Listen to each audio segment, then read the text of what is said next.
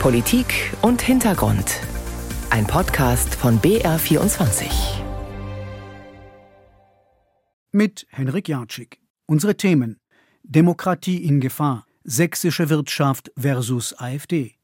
Heeresdivision 25, die Bundeswehr und das Abschreckungspotenzial der NATO. Wohldosierte Eskalation, Irans Kalkül im Nahostkonflikt, Argentiniens Schocktherapie, Angst vor extremer Armut sowie schmutziger Ungarn-Deal, Europaparlament prüft Klage gegen EU-Kommission. Viktor Orban sei käuflich, sagen seine Kritiker und meinen damit Zugeständnisse des ungarischen Premiers an die EU-Kommission, zum Beispiel in Fragen der EU-Aufnahme der Ukraine. 10 Milliarden Euro soll Orban für sein potenzielles Ja erhalten haben, heißt es in Brüssel. Geld, das Ungarn nach Auffassung der Kritiker des Deals nicht zustehen würde, weshalb das Parlament nun gegen die EU-Kommission gerichtlich vorgehen will. Damit bekommt der Streit um den Umgang mit Viktor Orban ganz neue Dimensionen. Jakob Mayer über den fragwürdigen Deal und die Folgen. Ein Tag vor dem EU-Gipfel Mitte Dezember gibt die Kommission überraschend 10,2 Milliarden Euro Fördergelder für Ungarn frei. Brüssel bescheinigt Budapest, Auflagen zur Justizreform erfüllt zu haben. Beim Gipfel macht Regierungschef Viktor Orban nach langer Blockade den Weg frei, damit die EU den Beginn von Beitrittsverhandlungen mit der Ukraine beschließen kann. Das sind die Fakten und die legen Kommission und Parlament ganz unterschiedlich aus. Wir mussten auszahlen, sagt Kommissionspräsidentin Ursula von der Leyen sinngemäß im Plenum in Straßburg. Sie verweist darauf, dass Ungarn im vergangenen Mai ein Gesetz verabschiedet hat, das richterliche Unabhängigkeit stärke und politische Einmischung begrenze. This is what we requested. Das haben wir gefordert und Ungarn hat geliefert. Die Kommission hat das Parlament vorab informiert und tut das gerne jederzeit wieder. Anytime. Gut 10 Milliarden Euro, ein Drittel der eingefrorenen Gelder soll also fließen. Von der Leyen betont, dass gleichzeitig 20 Milliarden gesperrt bleiben, wegen Bedenken, dass Budapest gegen Grundwerte verstößt, den Schutz von Minderheiten oder die akademische Freiheit. Und die bleiben blockiert, bis Ungarn die nötigen Voraussetzungen erfüllt. Aber daran glauben viele EU-Abgeordnete aus den proeuropäischen Fraktionen nicht. Ihrer Ansicht nach hat sich Brüssel Ungarns Wohlwollen mit Blick auf den Start von Beitrittsgesprächen Gesprächen mit der Ukraine erkauft. Und das werde so weitergehen, hält der FDP-Parlamentarier Moritz Körner der Kommissionschefin vor. Sie haben also für die Ukraine wenig erreicht. Sie haben aber stattdessen die Rechtsstaatlichkeit in der Europäischen Union wie in einem Winterschlussverkauf verscherbelt. Die Sorge der Parlamentarier ist umso größer, als Anfang Februar ein Sondergipfel über weitere Ukraine-Hilfen entscheiden soll. 50 Milliarden Euro für vier Jahre. Auch diesen Beschluss blockiert Ungarn bisher. Der grünen Abgeordnete Daniel Freund betont, betont. Wenn man 10 Milliarden Euro für das Veto des Autokraten ausgibt, billiger wird Orban es in Zukunft wahrscheinlich eher nicht machen. Und er hat bis zu dem Moment, wo die Ukraine Mitglied wird, noch 72 Möglichkeiten, sein Veto einzulegen.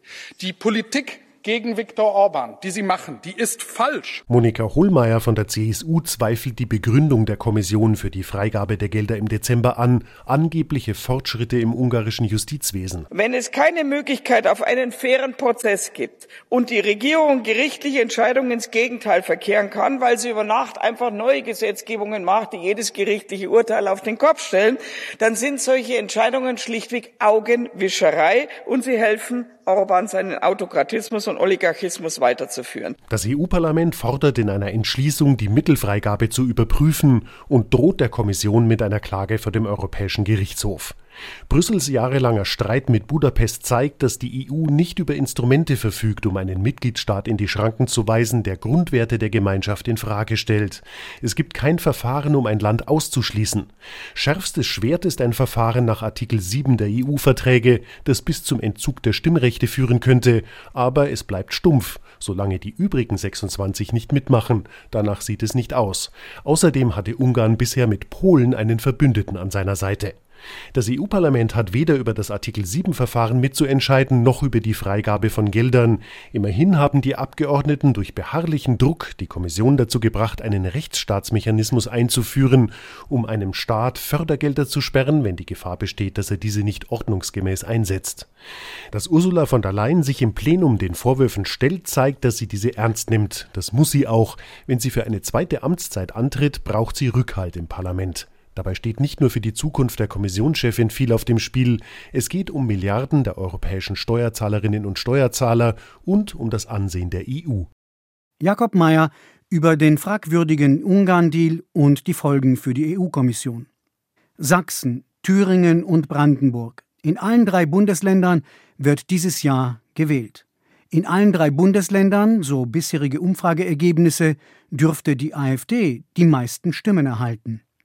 Ein gefährlicher Kollateralschaden für die Demokratie und den Wirtschaftsstandort Deutschland sei angesichts dieser Entwicklung nicht ausgeschlossen, meinen AfD-Kritiker. Susanne Beetz über den Sächsischen Verein Wirtschaft für ein weltoffenes Sachsen, dem viele Unternehmen, große globale Player ebenso angehören wie familiengeführte Mittelständler. Hallo, liebe Leute da draußen. Als ich 15 war, nahm mich meine Omi beiseite und erzählte mir vom 9. November 1938. Sie war 19 Jahre alt, stand in Leipzig in der Straßenbahn und hat gemerkt, dass alle Leute immer so ganz komisch in eine Richtung gucken. Was dort passiert ist, viele Leute wurden zusammengetrieben in das Flussbett der Parte, das direkt zum Bahnhof führt. Es war die sogenannte Reichskristallnacht. Meine Großmutter sagte, und Junge, ich habe damals auch wieder weggeguckt und heute schäme ich mich so dafür. Wir wissen, was damals passiert ist, dass sowas heute nicht mehr passiert. Darum können wir uns kümmern. Mein Name ist Sebastian Krumbiegel und ich möchte euch bitten, demokratisch zu wählen. Macht euer Kreuz an der richtigen Stelle und passt vor allem auf, dass es keinen Haken hat. Denn das ist alles nur geklaut. Ein Mann im Hoodie, Struppelhaare, Sebastian Krumbiegel, Frontmann der Leipziger Kultband Die Prinzen. 100 solcher Videospots sollen in den nächsten Monaten in den sozialen Medien viral gehen. Sie werden mit Unterstützung des Vereins Wirtschaft für ein weltoffenes Sachsen produziert. Auch dessen Vorstandssprecher bittet in solch einem Spot darum, am 1. September erstens überhaupt und zweitens demokratisch zu wählen. Stefan Tschaikowski ist Geschäftsführer einer Chemnitzer Firma, die Strickmaschinen herstellt, zu 90 Prozent für den Export.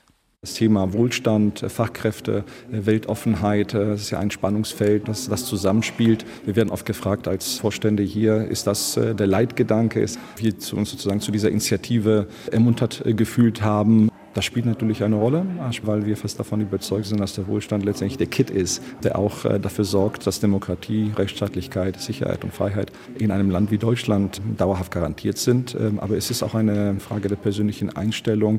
Tschaikowski war elf, als seine Eltern kurz vor dem Ausnahmezustand Polen verließen und mit ihm nach Deutschland kamen. Wie schnell Freiheit und Demokratie eingeschränkt werden können, stecke ihm in den Knochen, sagt er. Deshalb vertrete er eine klare Position gegenüber Rechtspopulisten.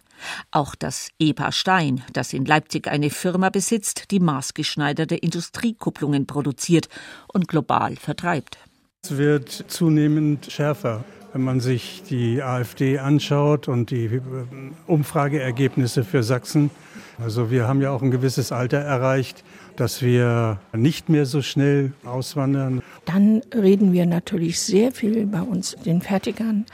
Das ist sehr, sehr schwierig, denn das sind alles gut ausgebildete, meistens Männer, Maschinenbauer, die sehr eingefahren sind. Wissen Sie, die erzählen Dinge, da muss man immer tief Luft holen die Mitarbeiter belehren, welche Partei sie wählen oder nicht wählen sollen?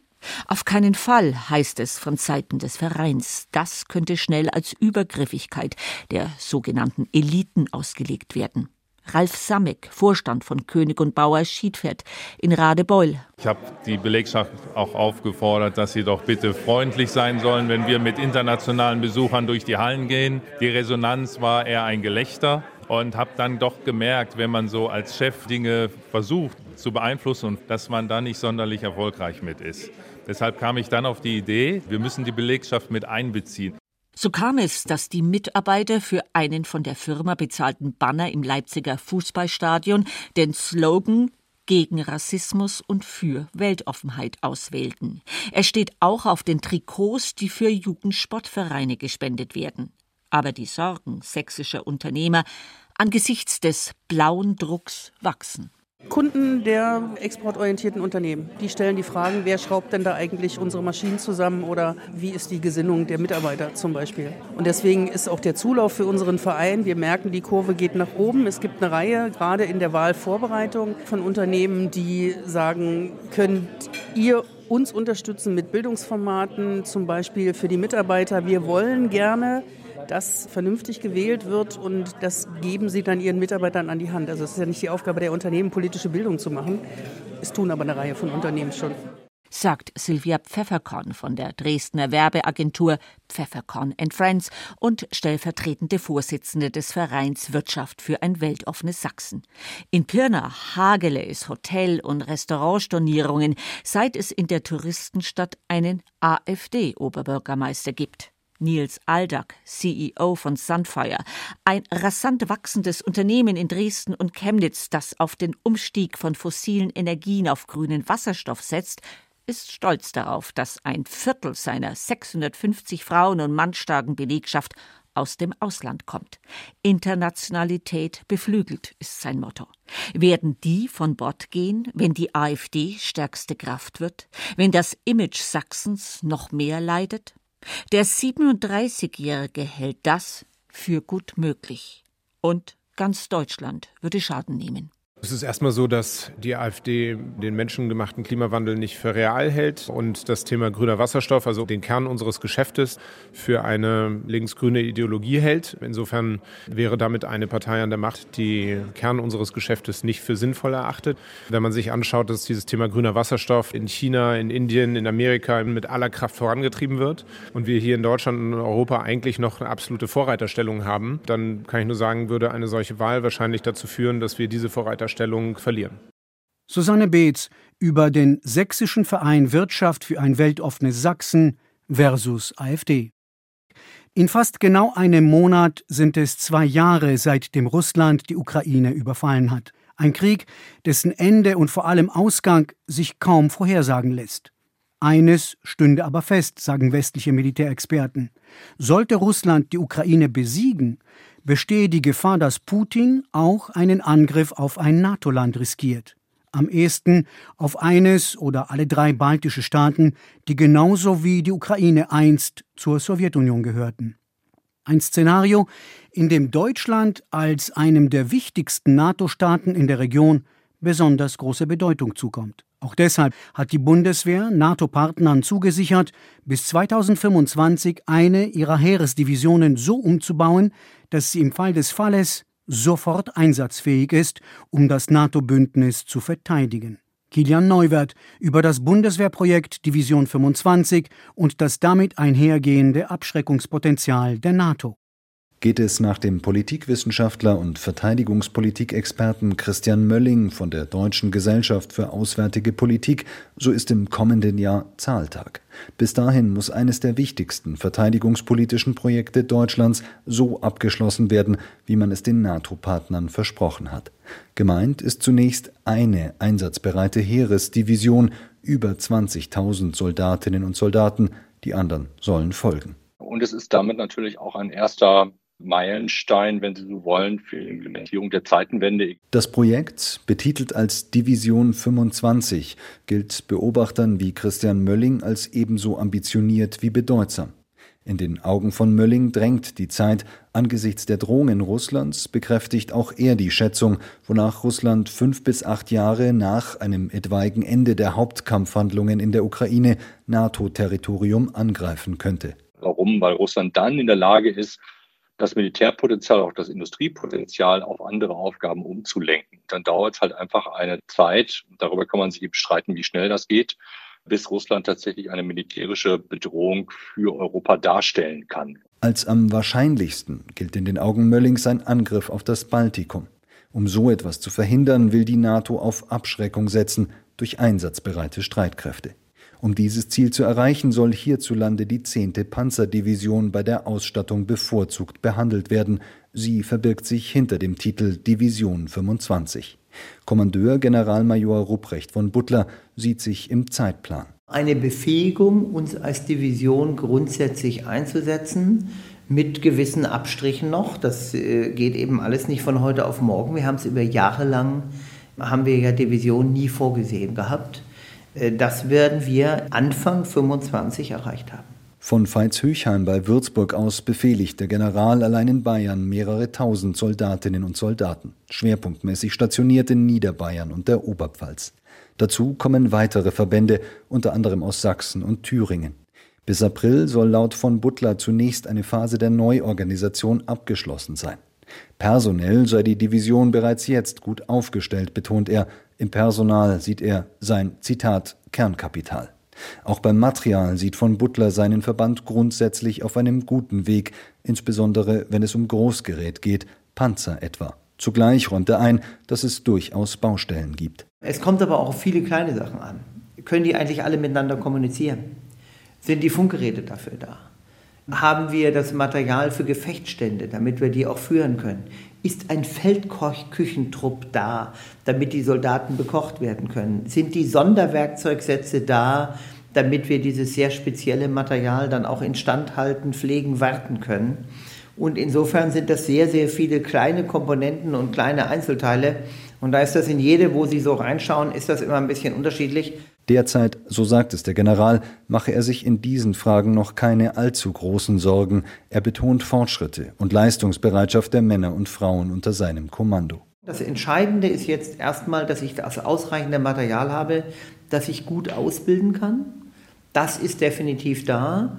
Und um eine volle Einsatzbereitschaft zu erreichen, da fehlt sicherlich noch das eine oder andere. Aber wenn lang das insgesamt in der Bundeswehr vorhanden ist, und man will dann die 10. Panzerdivision in Einsatz schicken, könnte man das natürlich bei uns dann immer zusammenziehen, heißt aber für die anderen dann erhebliche Einschränkungen. Das, das muss man schon offen sagen. Einschränkungen für andere Divisionen sind dem Vernehmen nach allerdings schon jetzt Realität, denn im Heer wird Material verteilt, um einzelne Verbände nach vorn zu bringen, zulasten der Einsatzbereitschaft der gesamten Truppe. Angemahnt wurde das unter anderem in internen Papieren des Heeresinspekteurs, die vergangenes Jahr öffentlich wurden. Über all dem schweben weitere große Fragen. Neben der nach der Funkausstattung auch die nach den Munitionsbeständen der Division. Da bei dem ganzen Bereich Munition, da ist ja jetzt auch sehr viel Beschaffung angeschoben. Da ist aber, wenn ich mir kritisch jetzt mal alle Munitionssorten angucke, sind da schon noch ein paar Munitionssorten da, wo wir etwas Hausaufgaben machen müssen, um diesen 30-Tage-Vorrat überall so zu haben, wie wir den brauchen. Derzeit haben wir das in allen Kategorien nicht. Muss man ganz klar so sagen. Kann man sicherlich beschaffen, ist auch marktverfügbar alles. Da muss nichts mehr entwickelt werden. Ist auch in der Beschaffung angegangen, aber derzeit ist es einfach schlicht noch nicht vorhanden. Aufhorchen lässt unterdessen eine Antwort der Bundesregierung auf eine kleine Anfrage der Unionsfraktion im Bundestag. Sie liegt dem BR vor. Es geht darin um die Ausstattung der Artillerietruppe mit weitreichenden Geschützen. Der Ukraine-Krieg führt Soldaten deren Bedeutung täglich vor Augen. Der Antwort zufolge dauert es noch mindestens vier Jahre, bis die 10. Panzerdivision Ersatz für in die Ukraine abgegebene Mehrfachraketenwerfer erhalten könnte.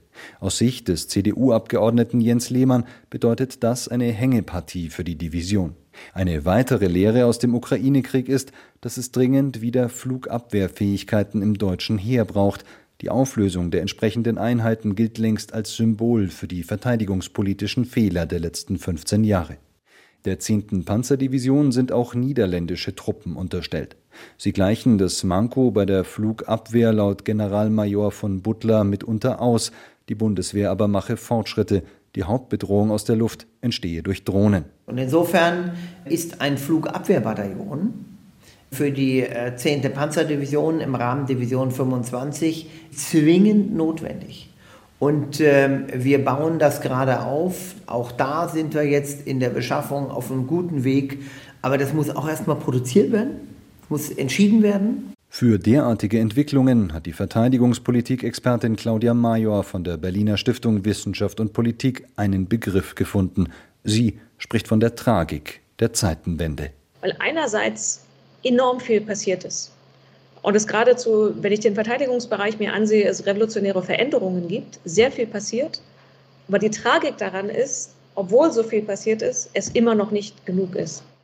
Kilian Neuwert über das Bundeswehrprojekt Division 25 und das damit einhergehende Abschreckungspotenzial der NATO. Mehr als drei Monate nach Beginn des Gaza-Kriegs nehmen die Spannungen in der Region immer weiter zu. An der Grenze zum Libanon, im Norden Israels, droht die Lage jederzeit zu eskalieren. Nicht minder gefährlich ist die Situation im Roten Meer, respektive in Jemen, seitdem die militant-islamistischen Houthi-Milizen Schiffe auf der international wichtigen Seeroute attackieren. Nun greift auch der Iran aktiv in den Konflikt ein und beschießt Ziele im Irak, in Syrien und Pakistan, was wiederum Bombardements der Gegenseite nach sich zieht. Thomas Bormann über Irans wohldosierte Eskalation und das eigentliche Kalkül des Mullah-Regimes. Die Raketenangriffe waren Vergeltung für Terroranschläge im Iran. Das betont die iranische Führung immer wieder.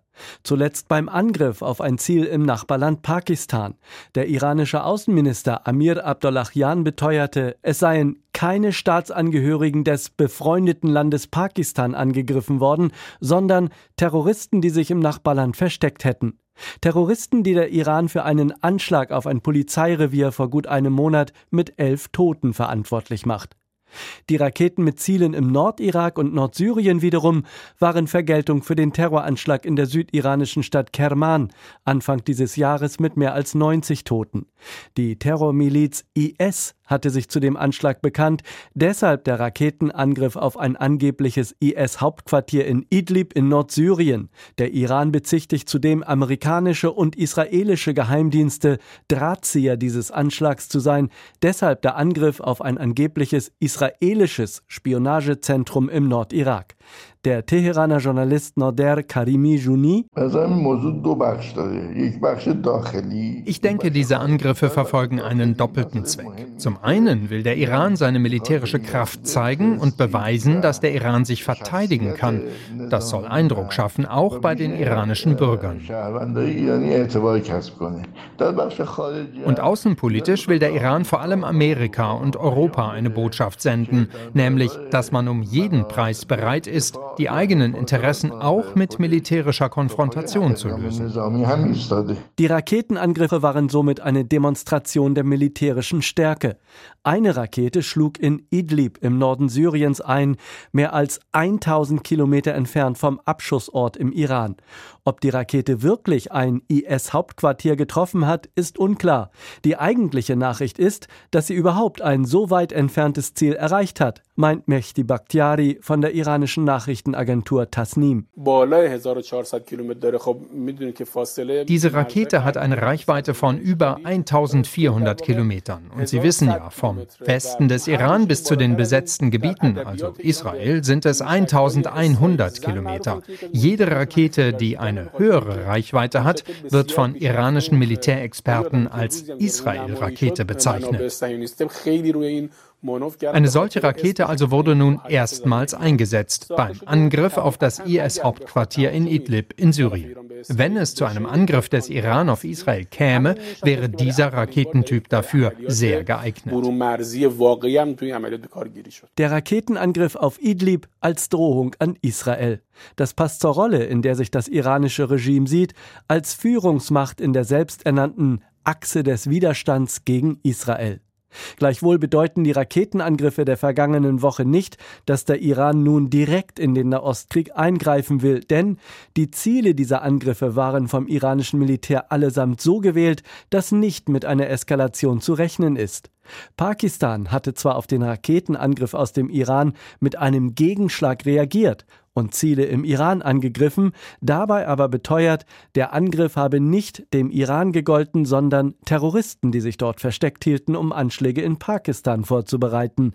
Damit scheint der iranisch-pakistanische Schlagabtausch vorerst beendet. Und die Raketen, die der Iran nach Nordsyrien und in den Nordirak abgefeuert hatte, werden vermutlich ohne militärische Antwort bleiben, meint der Teheraner Journalist Karimi Juni. Diese Raketen seien vor allem eine Demonstration der Macht gewesen, auch ans eigene Volk und Es ist doch klar, die Kurden dort in der irakischen Region Kurdistan werden nicht auf diese Raketenangriffe antworten. Es wird keinen Gegenschlag geben gegen den Iran und damit auch keine Eskalation. Hintergrundinformationen von Thomas Bormann. Der Kettensägemann zerlegt den Zauberberg. Eine Schlagzeile, die ziemlich gut den argentinischen Präsidenten Javier Milei und seinen furiosen Auftritt in Davos illustriert. Vor allem Millets ziemlich krude Thesen zum Thema Marktwirtschaft. Im Westen herrsche eine Weltanschauung, die unaufhaltsam zum Sozialismus und damit zur Armut führe, warnt der argentinische Präsident. Der Kapitalismus sei das einzige System, das die Armut in der Welt beenden könne. Dementsprechend predigt Millet seit seinem Amtsantritt Ende des vergangenen Jahres den Turbokapitalismus, mit dem er sein Land aus dem Elend führen will. Dem hochverschuldeten Argentinien hat Millet eine Schocktherapie verordnet. Erste Maßnahmen wie die Abwertung der argentinischen Währung und die Aussetzung der Rentenanpassung wirken sich bereits entsprechend auf die Bevölkerung aus. Kai Laufen über Millets rabiate Methoden und die Angst der Argentinier vor extremer Armut. 45 Millionen Einwohner hat Argentinien, ein Drittel davon lebt in Buenos Aires. Mittendrin liegt das traditionelle Viertel Almagro. Ein bisschen sieht es hier aus wie in Madrid oder Rom. Als Argentinien noch reich war, verbrachte Carlos Gardel hier glückliche Kindheitstage. Der Tango ist Almagro geblieben, der Reichtum längst Geschichte. Ignacio Martinez verkauft Lebensmittel und hat sich auf Hühnchen spezialisiert. Reinigen, entbeinen, filetieren und Milanesas zubereiten, panierte Schnitzel ist seine tägliche Arbeit. Milanesas und ausgenommenes Huhn gehen am besten. Das nehmen die Leute zum Grillen. Es ist ein kleiner Laden, keine Kette. Die Kundschaft sind die Nachbarn. In den letzten Wochen musste Ignacio seine Preise immer wieder hochsetzen, weil seine Einkaufspreise stiegen. Die meisten verstehen das. Es gibt mal Beschwerden oder zumindest wundern sich die Leute, dass etwas so viel teurer geworden ist und so plötzlich, aber auf mich ist keiner sauer. Eine massive Abwertung des Peso war Mitte Dezember der erste Aufschlag des neuen Präsidenten Javier Milei gegen die Inflation, hieß es. Nein, ich glaube nicht an irgendeine Lösung durch die Regierung. Die Leute müssen sich selber helfen und zusammenhalten, damit alle über die Runden kommen. Der 22-jährige Ignacio lebt von der Hand in den Mund und musste wie so viele andere eine harte Entscheidung treffen. Ich bin wieder bei meinen Eltern eingezogen. Ich hatte mit meiner Freundin zusammengelebt, aber heutzutage kannst du ja froh sein, wenn du überhaupt einen Job hast. Ich sehe ja, wie es den Leuten geht. Ach, was weiß ich. Seine Kundin Norma Abashai stimmt ihm zu. Man kauft einfach vieles nicht mehr ein, was man sich früher leisten konnte. Jetzt reicht es nur noch für das Essen und das wird jeden Tag teurer. Ich habe keine Hoffnung mehr, dass sich was verbessert. Die einzigen, die gewinnen, sind die großen Kapitalisten. Norma kauft vier kleine Hühnerfilets, macht 7000 Pesos, knapp 8 Euro. Als Hausangestellte liegt ihr Gehalt rund 40 Prozent über dem Mindesteinkommen. Hier zahlen sie umgerechnet 225 Euro. Das reicht nicht. Die 60-Jährige lebt allein, hat keine Kinder. Bald in Rente zu gehen, macht ihr Angst. Davon könnte die 73-jährige Marta Guzman ein Lied singen, aber sie redet lieber über Politik. Ich hätte nie gedacht, dass Millet gewinnt. Er hat doch gar nichts mit Politik zu tun, hat keine Erfahrung, keine Entwicklung durchgemacht. Ich finde es seltsam, dass die Leute ihn gewählt haben. Aber er hat gewonnen. Mit satten 11 Prozent Vorsprung in der Stichwahl, nachdem er zuvor seine radikalen Reden abgemildert und sich auch für traditionell Konservative als wählbar präsentiert hatte. Martha Guzman bekommt 100.000 Pesos Rente, 112 Euro und nochmal die Hälfte als Sozialhilfe dazu. Es reicht nicht. Und es wird noch viel schlimmer. Die Aussichten für uns Rentner sind traurig. Wir werden von unseren Kindern leben müssen. Sie werden uns durchbringen müssen. Es gibt ein Sprichwort, das lautet, wenn Eltern ihrem Kind geben, lachen alle. Wenn ein Kind den Eltern geben muss, weinen alle. Wie vor 20 Jahren unter dem neoliberalen Präsidenten Carlos Menem sei das, die Renten seien jahrelang eingefroren gewesen, Hunderttausende verarmten. Staatspräsident Millet macht den Leuten keine Hoffnung auf schnelle Änderung.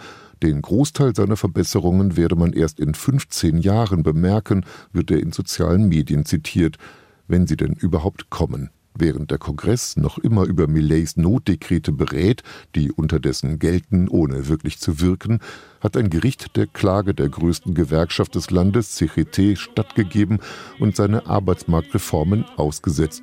Solche drastischen Entscheidungen dürften nur nach Beschluss durch das Parlament in Kraft treten, befanden die Richter. Millets Schocktherapie fordert Argentiniens Demokratie heraus. Ausgang ungewiss. Kai Laufen über Millets Schocktherapie und die Angst in Argentinien vor extremer Armut. Redaktion und Moderation Henrik Jatschik.